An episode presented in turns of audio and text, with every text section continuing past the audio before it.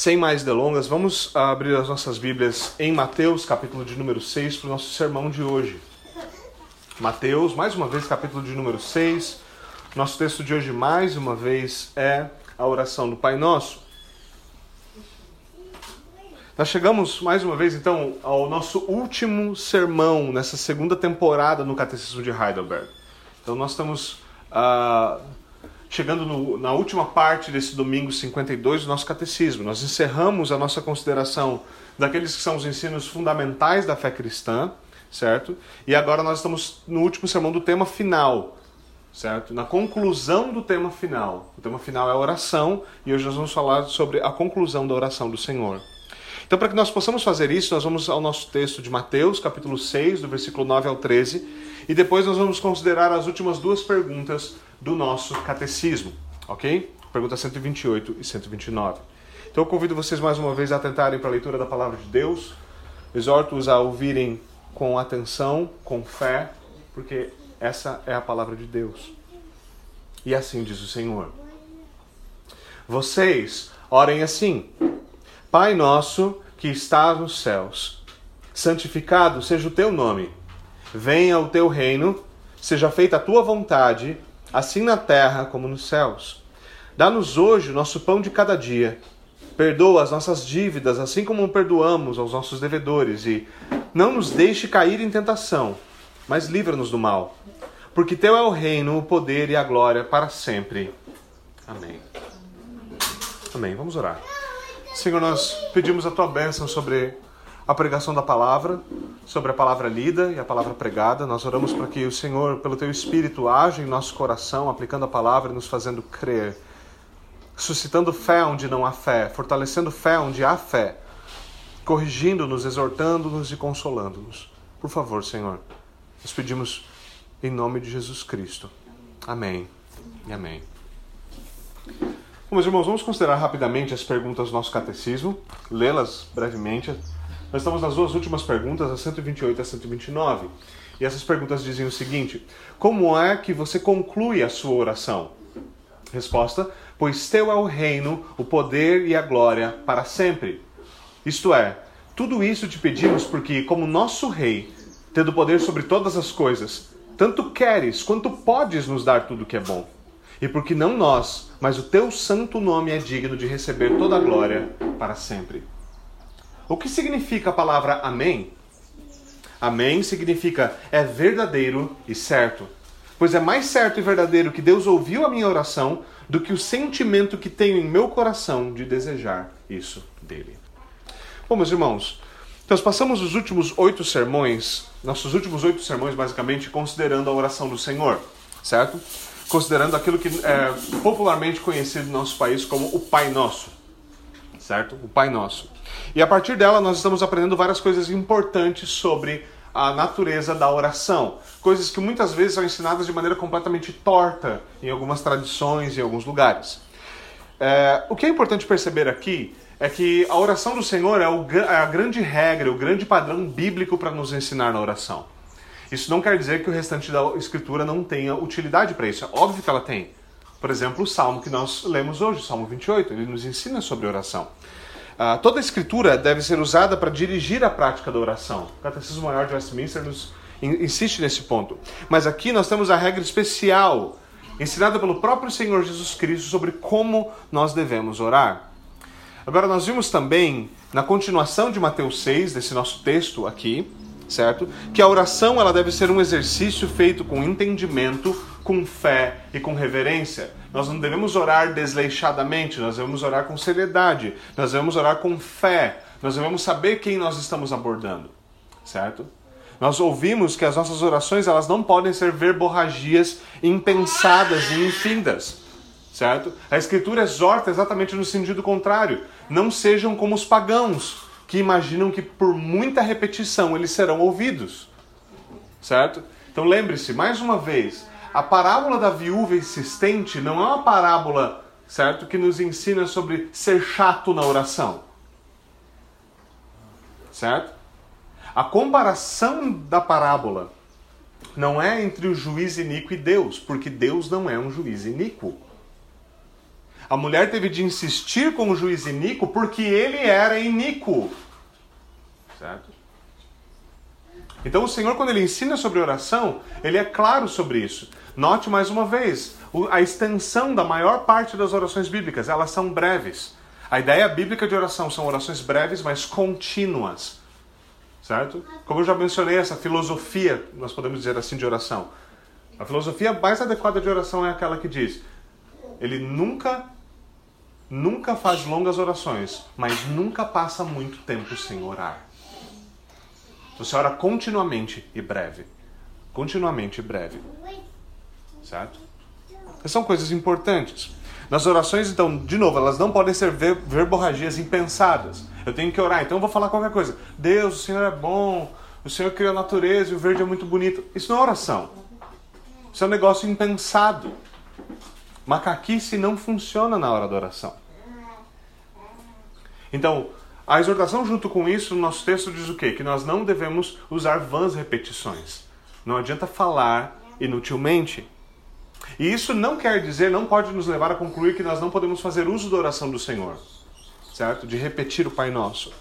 Isso quer dizer que quando nós fazemos essa oração, nós devemos fazer ela com entendimento e com reverência.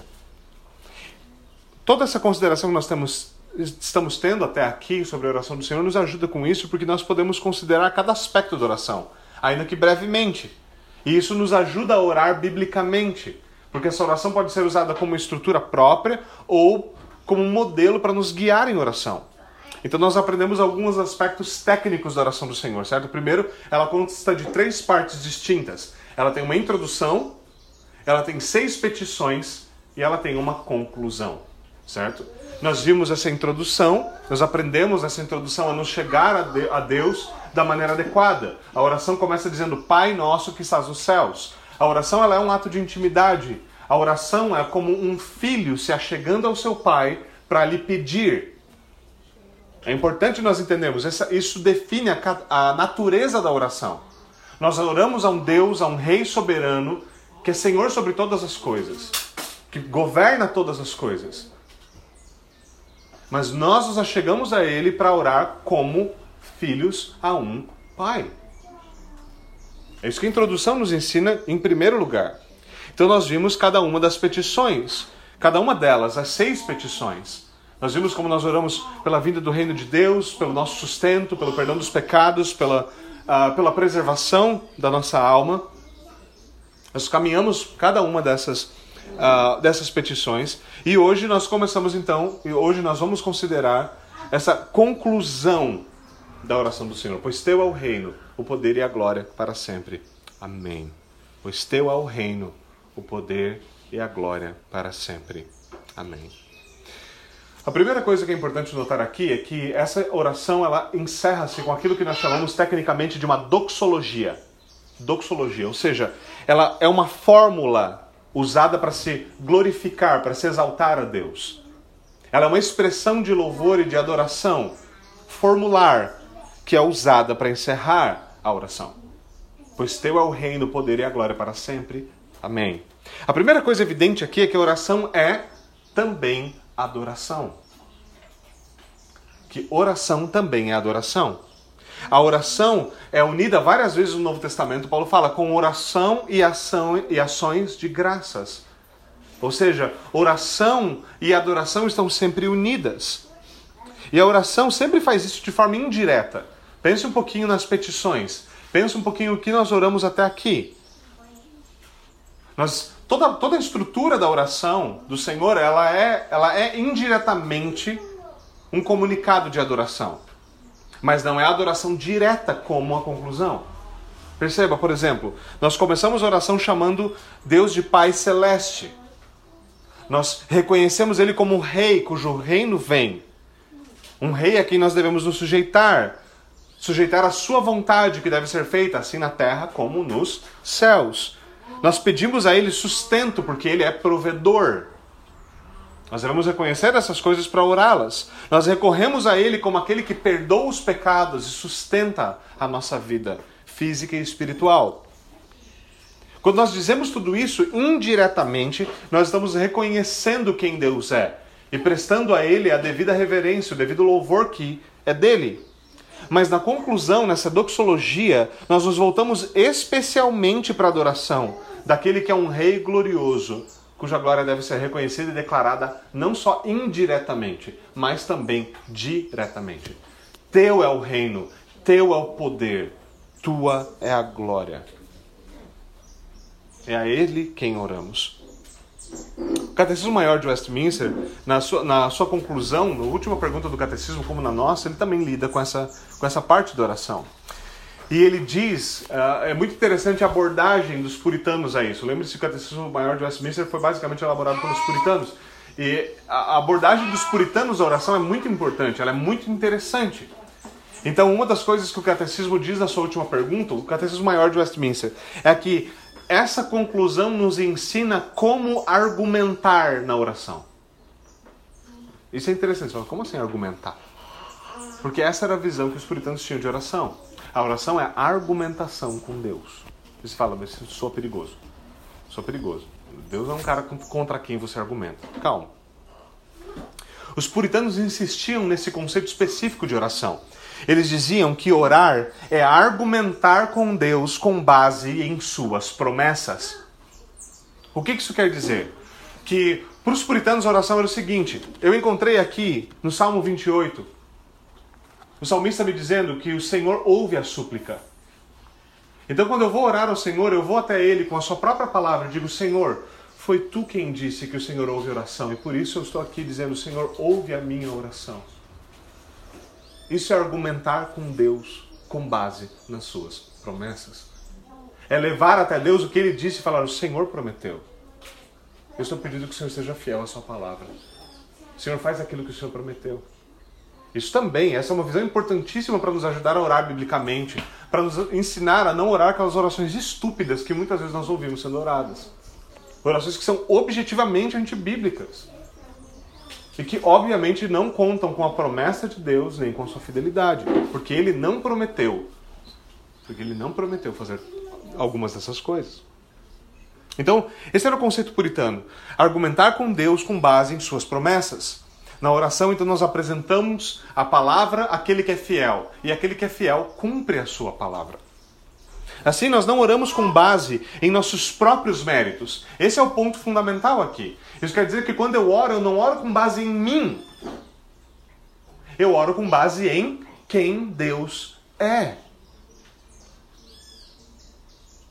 Veja, note o seguinte.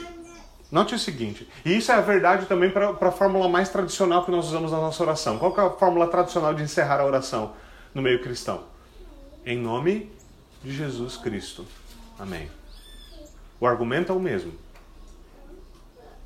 Por que nós terminamos a nossa oração assim?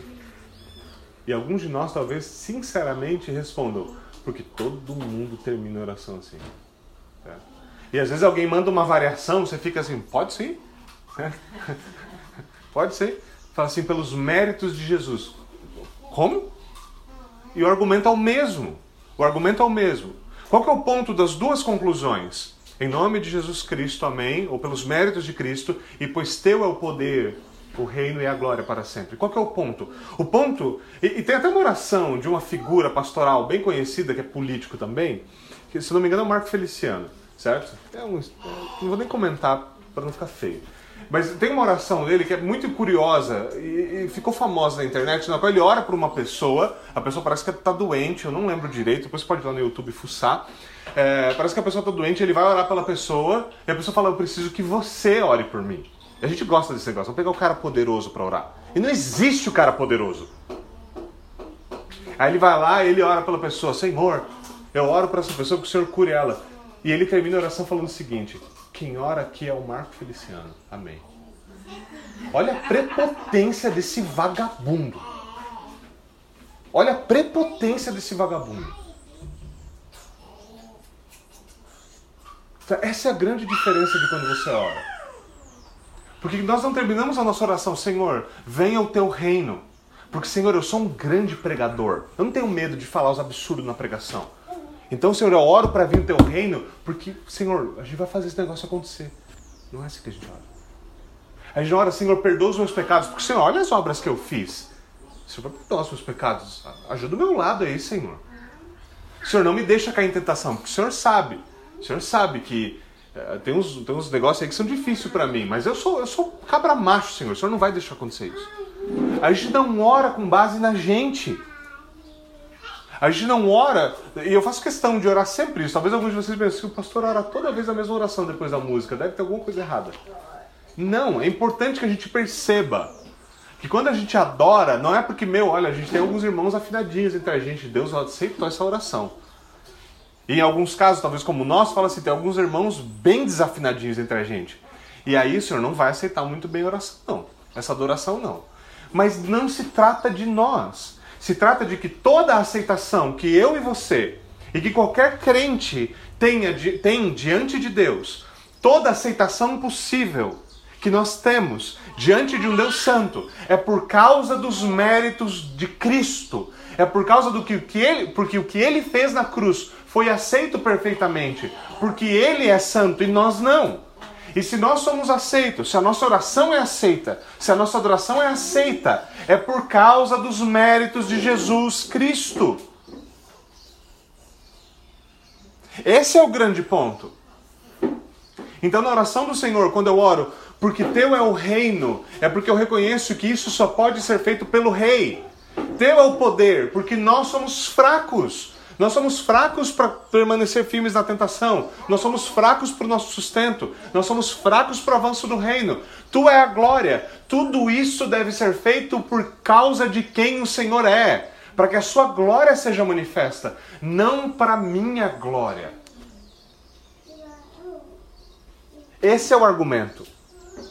É assim que eu oro. Eu não oro, Senhor, quem ora aqui é o pastor Tiago.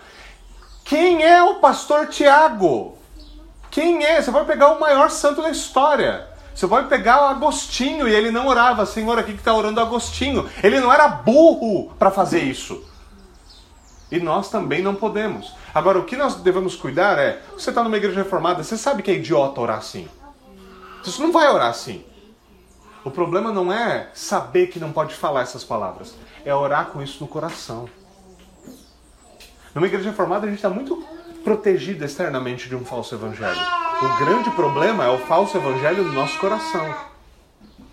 É não orar externamente assim, mas o nosso coração está assim. Pô, Senhor, eu tenho me esforçado tanto, o Senhor não vai me dar o que eu quero? Olha, olha o que eu tenho feito. Quando nós deveríamos colocar, Senhor, eu só estou vivendo da maneira que eu estou vivendo porque o Senhor é fiel e é bom. Porque se dependesse de mim, já era. Então eu peço que o Senhor cubra fidelidade com fidelidade, me ajude. Por favor. Por tua causa, porque eu não mereço. Por causa de quem o Senhor é, porque o Senhor sabe muito bem quem eu sou e eu não mereço. Isso é oração. Isso é oração. Quando nós dizemos essas coisas, nossa intenção deve ser pedir que o Senhor receba e responda a nossa oração com base nos méritos de Cristo. Com base nos méritos de Cristo. Porque é por causa de Cristo que nós temos acesso ao trono da graça. É por causa de Cristo que nós oramos. Logo, nós aprendemos a orar assim, fundamentados em quem Deus é, na sua misericórdia, na sua justiça, no seu amor porque Ele é um Pai amoroso, porque Ele é um Rei misericordioso, porque Ele é um Senhor fiel. Por causa de quem Ele é, nós podemos confiar que Ele vai ouvir a oração e Ele vai cumprir as suas promessas, que Ele fará com que tudo coopere para o nosso bem, porque dele é o reino. Então o Rei o fará prosperar. Ele fará com que toda a sua vontade prospere. Dele é o poder para fazer muito mais do que aquilo que nós podemos pedir ou pensar e tudo vai redundar na glória do seu nome. Por isso eu oro, pois teu é o reino, o poder e a glória para sempre. Amém. Por isso nós oramos com fé, certos de que o Senhor vai ouvir a oração. Porque nós estamos argumentando com Deus com base nas suas promessas, argumentando com Deus com base em quem Ele é. Agora, essa conclusão, além disso, ela nos ajuda a ter esperança na oração. Nós devemos concluir a nossa oração lembrando que nós pedimos a Deus como nosso Rei soberano, alguém que é soberano. Soberania quer dizer uma coisa simples: Ele é Senhor sobre todas as coisas. Tudo está sujeito a Ele, absolutamente todas as coisas lhe são sujeitas. Certo? Infelizmente, a Igreja Evangélica do Brasil gostou de definir soberania como assim: o Senhor manda em tudo, menos em mim. Né? Esse não é um Deus soberano. Ele é um Deus soberano, mas se ele tirar meu emprego, a gente vai quebrar o pau. E quem Deus pensa que é para tirar meu emprego? Então nós vamos lembrar a quem nós oramos. Nós oramos aquele que pode fazer toda a sua vontade. Toda a sua vontade. Aquele cujo o maior rei na época do período persa, o Nabucodonosor, depois de comer um capim por um tempo aprender quem que ele era, certo? Voltou à sua consciência e disse: Ele pode fazer toda a sua vontade. Ninguém pode resistir ao seu braço e perguntar: O que fazes? É a Ele que nós oramos. Ele pode fazer toda a sua vontade. Nós oramos aquele que nos, pode nos dar a vida e sustento, temporal e eterno. Nós oramos ao Deus que tem poder para perdoar pecados a um Deus que pode livrar da tentação e de fato livra. Logo nós Agora, ainda que todas essas coisas sejam verdades, nós não oramos a Deus somente porque ele pode fazer tais coisas. Porque é claro que ele pode, ele é Deus. Mas nós oramos porque ele quer fazer essas coisas, porque ele nos prometeu essas coisas. Veja, quando Jesus Cristo nos ensina a orar por sustento, ele está nos dizendo: ore e peça, sabendo que Deus quer dar a você tais coisas. Jesus está falando assim: ore e peça essas coisas, mas pede com força, porque Deus não está muito inclinado para dar. Não é assim. Não é essa a realidade. Lembra do que o próprio Senhor Jesus nos ensina um capítulo depois, em Mateus 7, versículo 11, ele diz: Se vocês, sendo maus, sabem dar boas coisas para os seus filhos, certo? Quanto mais o Pai de vocês que está nos céus dará coisas boas àqueles que lhes pedirem. Ele não só pode, ele quer. Ele não só pode, ele quer. A promessa divina é um grande conforto na oração. Certo? Considere mais uma vez o texto que costumeiramente nós citamos. Deus fará com que tudo concorra para o bem daqueles que o amam. É a esse Deus que nós oramos. Um Deus que é soberano, ou seja, ele pode fazer com que tudo concorra. E um Deus que, de fato, tem essa intenção. Nós podemos orar confiantes de que, em sua soberania, Deus fará com que todas as coisas cooperem, mesmo as respostas negativas para as nossas orações. Quando você pede, Senhor, por favor, me dá isso aqui, ele fala, não. E eu posso receber a resposta. O não é uma resposta. Lembre-se sempre disso, certo? A gente adora receber não e falar assim, não me responderam. Certo? Essa, essa é nosso, normalmente é o nosso tropeço em oração. Eu orei para Deus e pedi para Deus me dar tal coisa. Eu não ganhei tal coisa. Deus não responde a oração. Ele respondeu com não. Limpa o seu ouvido e ora de novo. Não também é resposta. Mas nós podemos orar confiante de que mesmo os nãos, mesmo as negativas, vão cooperar para o nosso bem. Até, até considere, por exemplo, essas duas últimas petições que nós vimos, a quinta e a sexta. O que elas dizem? Perdoar as nossas ofensas, ou as nossas dívidas, os nossos pecados, as nossas transgressões, já vimos isso como funciona. Perdoa as nossas ofensas, assim como nós perdoamos a quem nos tem ofendido, e não nos deixe cair em tentação, mas livra-nos do mal. As duas últimas petições, certo? Considere essas duas. Até mesmo as nossas fraquezas e tentações hão de cooperar finalmente para a glória do nome de Deus. É difícil pensar nessas coisas, mas tem um dos exemplos que é difícil de engolir para essas coisas, e a gente às vezes tropeça e fala assim: como? Como pode? A pergunta é a seguinte: se Deus tivesse salvo um Paulo bem limpinho, bem educadinho, bem certinho, e tivesse feito dele o maior missionário que a igreja teria visto, que tipo de glória Deus teria recebido? Muita glória. Mas quando Deus decidiu pegar um assassino, o maior perseguidor da igreja, um, um dos maiores fariseus, e, fala, e, e, ele falou: Eu vou usar esse cara, eu vou transformar esse cara, eu vou transformar, transformar ele de um perseguidor da igreja por alguém que é perseguido por causa do meu nome. Quão mais glorioso é o Deus que é poderoso e soberano o suficiente para fazer tal transformação na vida de um homem? Veja, isso não tem nada a ver com você falar, eu vou viver uma vida horrível para que Deus seja glorificado. Porque a única forma de você ser glorificado vivendo na desgraça do pecado é por meio da sua própria condenação no inferno. Mas ainda assim Deus será feito glorioso. Mas é a dificuldade de perceber que mesmo quando nós temos de vir a Deus e falar, Senhor, me perdoa porque eu pequei, pequei gravemente, e eu tenho essa tentação, Senhor, e ela é forte. Mesmo nesse momento, Deus é feito glorioso porque eu tenho de reconhecer que Ele é o Deus que perdoa pecados. Ele é o Deus misericordioso que preserva a minha alma.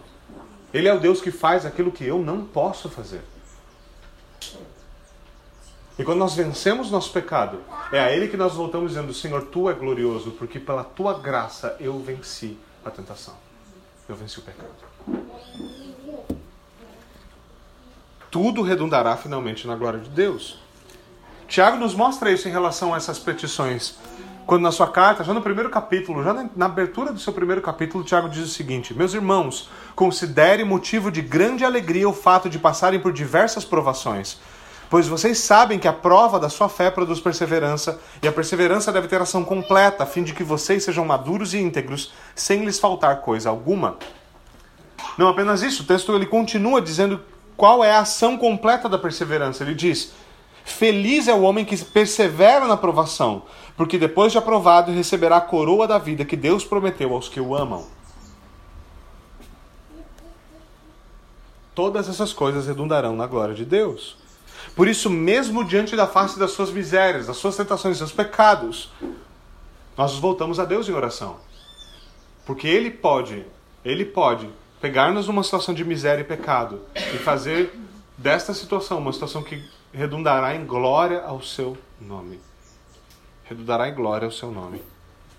É por isso que nós não devemos temer ou ter vergonha de confessar o nosso pecado. Nós devemos ter, temer e ter vergonha de não confessar o nosso pecado. O nosso instrutor ainda insiste em nos dizer que nós trazemos esses pedidos a Deus, apresentando eles aquele que pode efetuar essas coisas e que a glória de tudo isso pertence a Ele, não a nós. Esse é um ponto de ênfase hoje aqui, naturalmente. Quando nós oramos, oramos e lançamos o nosso cuidado sobre o Senhor, nós oramos, nós lançamos o cuidado do ministério sobre o Senhor, da nossa vida, do nosso sustento. Nós confiamos nele. O que nós estamos fazendo é buscando a glória de Deus, pelo reconhecimento de quem Ele é e de quem nós somos. Quando nós oramos com esse tipo de fé, nós abrimos mão da mentira tola de que nós podemos fazer tais coisas por nós mesmos. Nós gostamos de pensar em nós mesmos como autossuficientes. Mas nós não somos. Nós não somos. E muitas pessoas, obviamente, saem desse, desse ponto em que ela, não, que ela não se reconhece como autossuficiente, mas ela vira dependente de todos os outros seres e, e coisas. Mas nós somos chamados a viver como homens e mulheres fiéis que confiam em Deus e dão conta de puxar o peso do seu próprio corpo, porque é Deus quem nos sustenta. Deus não nos chamou para ser homens e mulheres fracos. Não nos chamou, em especial os homens. Deus nos chamou para costas largas, puxar o nosso peso estabelecer o reino. No seu poder, na força do seu poder, na força do seu espírito, mas com o suor do nosso rosto. Famílias piedosas, empresas piedosas, culturas piedosas se constroem assim, com homens que ralam enquanto confiam no Deus que é poderoso para fazer. Esse é um ponto muito importante para nós. Um dos lemas da reforma é da reforma protestante foi soli deu glória. Quer dizer basicamente que em tudo nós devemos dar glórias apenas a Deus. Ele era contrário, ele era um moto contrário de adoração àquilo que os romanistas defendiam, certo? A ideia deles é que é, glória pode ser dada em certa medida a Deus, em certa medida aos santos, em certa medida a Maria. Há, um, uma escala de adoração. Há termos técnicos como dulia, latria, hiperdulia, que são divididos como tipos de adoração e veneração para diferentes castas, por assim dizer, no catolicismo romano. Casta é um nome ruim, mas basicamente isso, certo? E a Reforma Protestante respondeu uh, arduamente contra isso, dizendo não, somente a Deus nós devemos dar a glória. Ela não pertence aos santos, ela não pertence a Maria, por mais exaltada que ela seja, certo? Não, não caia na mentira de alguns meios evangélicos de que protestante que é bom odeia Maria. Protestante que é bom sabe que Maria é importante, sabe que ela é exaltada e que ela é uma mulher bendita. Não existe isso. Mas sabe também que ela não deve ser venerada. Certo? É importante saber fazer essas distinções. Né? Mas esse é um dos lemas, a Deus somente. Só a Ele toda a glória deve ser dada. E isso é verdade na oração. Isso é verdade quando nós oramos. Isso é, é uma verdade ensinada nessa conclusão. Nós que estamos aqui, e, e, infelizmente alguns de nós, infelizmente ou felizmente, depende de como você aborda isso, nós temos certo orgulho de ser reformados. Certo? Nós somos parte dessa tradição. E é muito bom fazer parte dessa tradição. Há um orgulho piedoso nisso, em dizer, eu sou contente e alegre por isso, porque nós amamos a palavra de Deus e buscamos viver nos seus padrões. Porque nós temos uma tradição bíblica que tem durado há muito tempo e que precisa continuar sendo mascada e regada biblicamente. E é obviamente o tipo ruim de orgulho do tipo, eu sou reformado, então sou melhor do que os outros, certo? Que é o tipo de orgulho estúpido que alguns conseguem alimentar. Mas como reformados, nós somos o povo então que anuncia viver à luz desse tema. E muitos reformados colocam, né, sua assinatura de e-mail, postagem no Facebook, postagem no Instagram. Só lhe deu glória, certo? E algumas, algumas pessoas até passam do limite, né? O cara, a menina posta uma foto de biquíni, certo? Com coisas que não precisam estar aparecendo, não aparecendo, e diz só lhe deu glória. Falou, quem devia estar escrevendo isso era o seu, devia estar orando isso é o seu marido depois da noite de núpcias. Não meio mundo olhando a sua página no Instagram. Duas coisas completamente diferentes. Certo? Mas nós adotamos esse lema. Ele é um belo lema. Ele é um belo lema. Ele é baseado naquilo que o próprio apóstolo Paulo fala em 1 Coríntios 10, 31, quando ele diz: quer comais, quer bebais, quer faças qualquer outra coisa. Ou seja, não interessa o que você está fazendo. Interessa é o Spurgeon e está fumando seu charuto para a glória de Deus. Não interessa se você é um mecânico e está com a mão suja para a glória de Deus. Se você é uma mãe, dona de casa, e está com uma vara na sua mão e uma criança com uma bunda quente para a glória de Deus. Tudo deve ser feito para a glória de Deus. Tudo deve ser feito de maneira que Deus seja glorificado naquilo. De maneira que Deus seja honrado naquilo, que sua lei seja cumprida naquilo. E se nós vivemos nesses termos, então nós devemos aprender a encontrar verdadeira alegria e deleite na oração. Porque por meio da oração Deus é glorificado.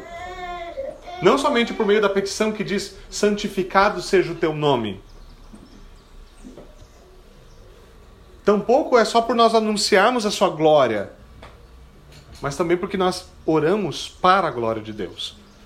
A oração é um reconhecimento do seu poder, é um reconhecimento da sua paternidade, da sua salvação, da providência divina, da sua sustentação. A oração é, de fato, a regra que sustenta a nossa declaração. Só lhe deu glória. Isso porque nós faríamos muito mais para a glória de Deus e para a manifestação da glória de Deus se nós orássemos continuamente, em todas as circunstâncias, pedindo a Deus pela sua bênção. Coisas simples e breves, como por exemplo, sei lá, você está caminhando para uma reunião, para uma reunião de negócios, para decidir alguma coisa, você está caminhando para uma reunião na escola do seu filho, você olha, Senhor, agora eu estou me dirigindo para tal a fazer. Eu peço, Senhor, por favor, dá-me graça pelo teu poder, me ajuda a glorificar o teu nome. Glorifica o teu nome em mim. Faz com que eu lide com isso de maneira com que o teu nome seja glorificado. Me ajuda, Senhor por causa de Cristo. Amém. Se nós tão pouco aprendêssemos a regar a nossa vida pedindo, Senhor, glorifica-te a ti mesmo nisso aqui. Quantas coisas seriam diferentes dos nossos afazeres? Não somente pela consciência de que eu devo fazer o melhor para a glória de Deus, porque isso é fato. Essa, essa, é a, essa é a ética protestante do trabalho fazer o melhor possível, o melhor dentro das minhas capacidades. Fazer trabalho pela coxa, empurrar com a barriga, trabalho de porco, não é trabalho de crente. Isso é um resumo da ópera. Deus não é glorificado pelos nossos malfazeres. Mas nós devemos regar isso em oração, para que Deus guarde o nosso coração, porque é muito fácil roubar a glória. É muito fácil fazer algo bem feito, depois olhar e falar assim: eu sou o cara eu sou o cara. É muito mais difícil olhar e falar: Deus é bom. Deus é bom. Foi Ele que me deu. Foi Ele que me deu graça. Foi Ele que me deu graça. por fim, vamos considerar a palavra que costuma selar todas as orações, certo? A última pergunta do nosso catecismo de Heidelberg diz o seguinte: o que significa a palavra amém? E hoje essa é uma pergunta que você faz em alguns lugares, tem cada, ter cada resposta curiosa. Fala assim, ah, uma interjeição. Certo? Então, é uma resposta impensada.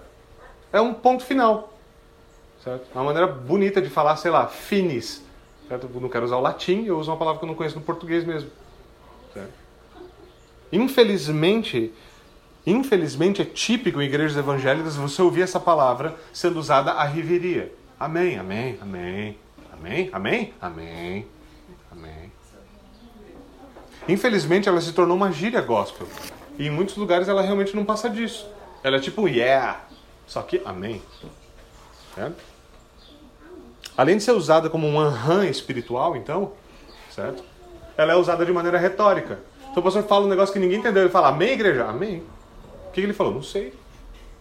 Certo? Eu lembro das pregações que a gente teve algum tempo atrás, eu e a Sara, eu e minha esposa, e eu não entendi nada a pregação inteira. A gente tinha ficado, sei lá, achei que tinha batido um momento mal súbito, meu cérebro tinha fugido da minha cabeça, eu não conseguia entender nada. Mas realmente nenhuma afirmação tinha qualquer sequência lógica com a outra, nenhuma comunicação entre é, uma frase e outra. Simplesmente frases de efeitos de efeito sendo ditas uma após a outra numa velocidade frenética que se esse cara não fosse crente eu jurava que ele estava na cocaína, certo? Um negócio absurdamente doido. Então, a cada, uma, a cada série de afirmações impensadas, vinha o Amém, igreja? E mundo, você, você é doido, você não vai responder, pastor? Amém. Para que você falou amém? Eu não sei. É usado como ferramenta retórica. Certo? E quão pobre é isso? Quão pobre é nós olharmos o povo moribundo dizendo amém. Aí vem um, ah, pessoal, quero um amém mais vivo com mais energia. O que raio que a gente está fazendo? O que, que é isso? Que é isso? Agora considera, considera a resposta da pergunta 129. Amém significa é verdadeiro e certo. É verdadeiro e certo. Ou seja, o que nós dizemos com amém é assim seja. É isso, Senhor. O Catecismo de Westminster apresenta na sua pergunta 196 uma, uma, forma de responder o que é a palavra amém que eu gosto, eu acho muito, muito precisa e muito útil para a gente entender. Ele diz o seguinte: uh, o que significa a palavra. Uh, por que nós encerramos a nossa oração com amém? Ele responde assim: para testemunhar o nosso desejo e a certeza de sermos ouvidos, dizemos amém. Para testemunhar o nosso desejo e a certeza de sermos ouvidos, nós dizemos amém. Ou seja, o nosso amém ele deve ser uma expressão vocálica de verdadeira fé e certeza diante de Deus. Eu digo amém por quê? Porque é isso, é nisso que eu creio. Eu creio que Deus me deu essa promessa, eu creio que Ele vai cumprir essa promessa. E por isso eu oro com fé. É uma expressão vocálica de fé. Sim, Senhor. Sim, Senhor, é isso. Esse é o Senhor. Esse é o meu Deus. É em Ti que eu ponho a minha fé. Amém. Amém. Esse é o Senhor. Agora, muitas vezes, isso, isso é uma, algo que a gente deve dar atenção. Muitas vezes a igreja canta e ora como se a igreja estivesse morrendo. Não morrendo para os pecados, morrendo mesmo. Morrendo mesmo. Se, desva se desvanecendo. Certo? Se desvanecendo. Certo? Na, na, família a gente tem uma, uma, piadinha, virou piada, né? A história que virou piada.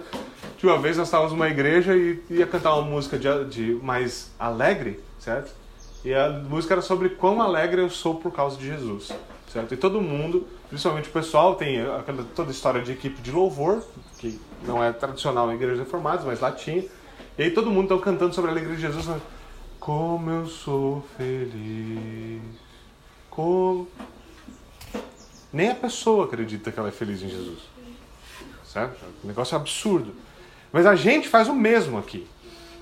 Muitas vezes nós cantamos, nós oramos, o nosso amém, certo? É como se nós estivéssemos morrendo. Nós não cantamos e oramos como se o céu estivesse aberto sobre nós e o sorriso de Deus estivesse sobre nós por causa de Jesus Cristo. Nós perdemos a dimensão do que é um culto público. Não é um compromisso de domingo. É o povo de Deus se reunindo porque Ele chama. Perceba a estrutura do culto. A primeira coisa que nós ouvimos é um chamado à adoração. Ele chama para que a gente adentre a sua presença e adore. Não é assim, ah, hoje nós vamos cantar, hoje eu tô, acordei sem vontade de cantar. Esse é o crente que vai embora do culto falando assim, eu não gostei da música de hoje, mas não foi para você. Né? Não foi no show. Né? Embora muitas igrejas pareçam um show, esse não é o propósito. E se você, tá, se, você se perguntar por que eu estou incluindo a canção junto com a oração aqui, dois motivos. Primeiro, a necessidade do puxão de orelha. Segundo, como disse Santo Agostinho, certo? Quem canta, ora duas vezes. Nós vamos cantar com seriedade e orar com seriedade. E o nosso amém deve ser um amém de fé. De fé. Além disso, atente para como a Escritura usa a ideia do amém a ideia do amém. Paulo, quando ele fala sobre isso aos Coríntios, ele escreve o seguinte: note, note sua linguagem. Pois quantas forem as promessas feitas por Deus, todas elas, todas as promessas feitas por Deus, têm em Cristo o Amém. Todas as promessas têm em Cristo o Amém. O Amém que é pronunciado por nós para a glória de Deus. Ou seja, tudo que Deus nos prometeu é nosso por meio de Cristo. Todas as promessas são nossas por causa e por meio de Jesus Cristo. Nele nós temos, segundo, é, de acordo com Efésios, certo? Nele nós temos todas as bênçãos espirituais nas regiões celestiais. Tudo é nosso por meio de Cristo. E tudo que nós pedimos de acordo com as promessas de Deus não contam apenas com o nosso amém, mas o próprio Cristo é o sim, é o amém de Deus. É Deus falando: "Eu, aquele que vos deu o seu filho, não vos dará juntamente com ele todas as coisas?" Essa é uma pergunta que nós devemos encarar com seriedade quando nós oramos. Aquele que deu por nós o seu único filho, não nos dará juntamente com ele todas as coisas? Com Cristo nós temos o Amém. Ele é o sim de Deus em nosso favor, para que Deus seja glorificado no cumprimento de todas as suas promessas.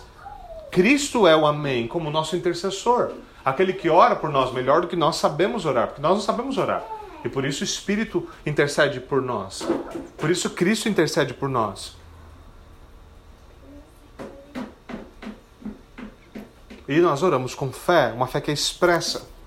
Assim, as últimas palavras do nosso instrutor são de grande consolo para nós. Ele diz o seguinte: É mais certo e verdadeiro que Deus ouviu a minha oração do que o sentimento que eu tenho de desejar isso dele. O catecismo nos convida a desfrutar desse grande consolo na oração, sabendo que o quê? Que nós temos o consolo de que mesmo que os meus sentimentos vacilem, de que ainda que nosso desejo seja vacilante e fraco, nós jamais devemos abandonar a oração, porque Deus é fiel, ainda que nós não sejamos.